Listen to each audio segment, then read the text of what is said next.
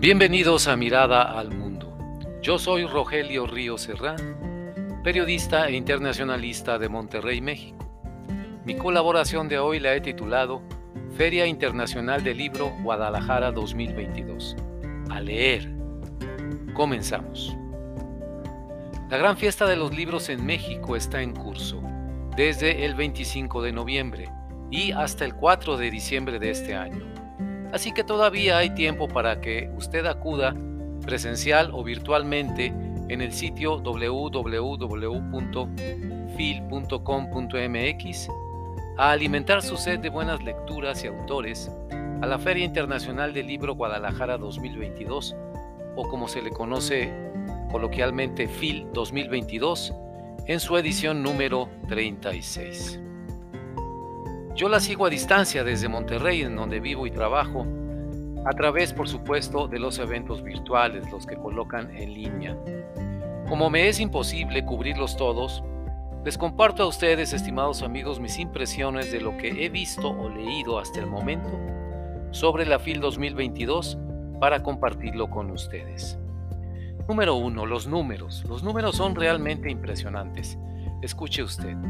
Se espera un aforo de al menos 800 mil personas. Sí, escuchó bien. 800 mil personas a lo largo de la semana de duración del evento en la Expo Guadalajara, que tiene 43 mil metros cuadrados de exhibición.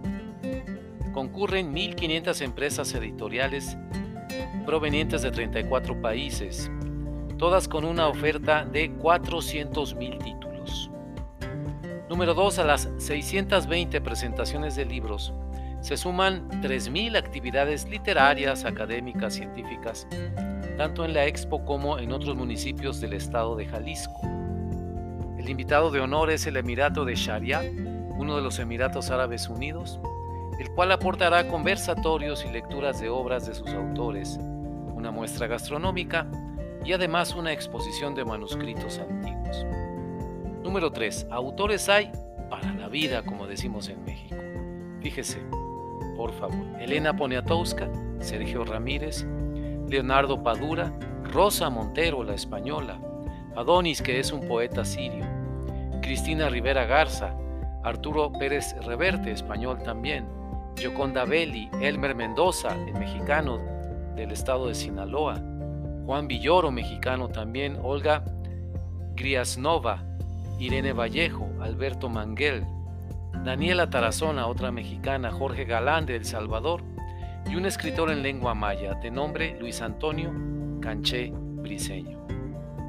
Número 4. Además, lo que yo denomino como autores sorpresivos, les digo así porque son artistas o deportistas que tomaron la pluma para contar sus historias.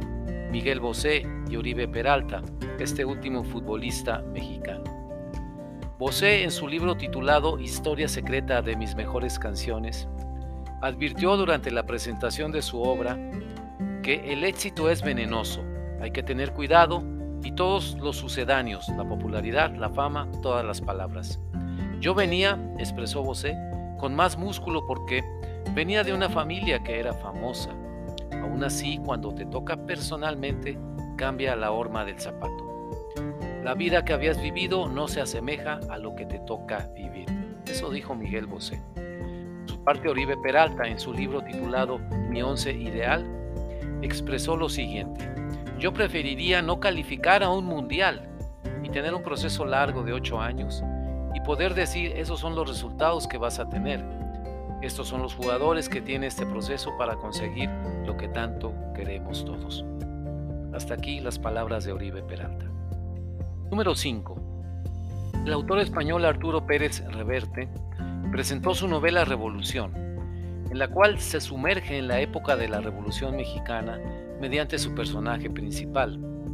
Pocos momentos en la historia de la humanidad, dijo Reverte en la presentación de su libro, han dado tantos personajes apasionantes e interesantes como la Revolución Mexicana. Hubo muchos y notables. La concentración de talento, valor, coraje, crueldad, pasión, ambición y lujuria, lo dio la Revolución Mexicana. Y es fascinante, dijo el autor español. Número 6. Otra autora notable, muy notable, la española Irene Vallejo, ha sido una de las mayores atracciones de la FIL Guadalajara en este año, al presentar su maravilloso ensayo El infinito en un junco, sobre el origen del libro y su largo camino hasta convertirse en lo que es ahora, depósito del saber humano. Curiosamente, amigos, ella no pensaba que su libro suscitaría interés, pues el género del ensayo no provoca tanta pasión como la novela.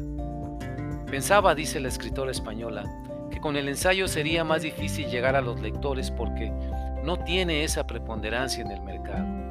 Pero también pienso que en épocas de incertidumbre fuerte como la que estamos viviendo y de creciente complejidad, buscamos en el ensayo las explicaciones de la realidad e integrarlas en un discurso.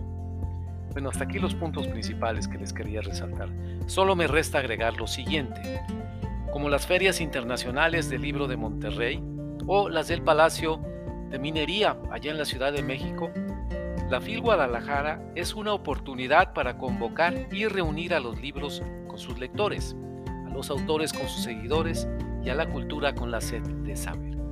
Entre libros y entre la gente de libros, la paz es posible y nos abraza a todos. Las ferias del libro no compiten entre sí. Compiten sí, pero juntas contra la ignorancia. Amigos, a leer. Muchas gracias.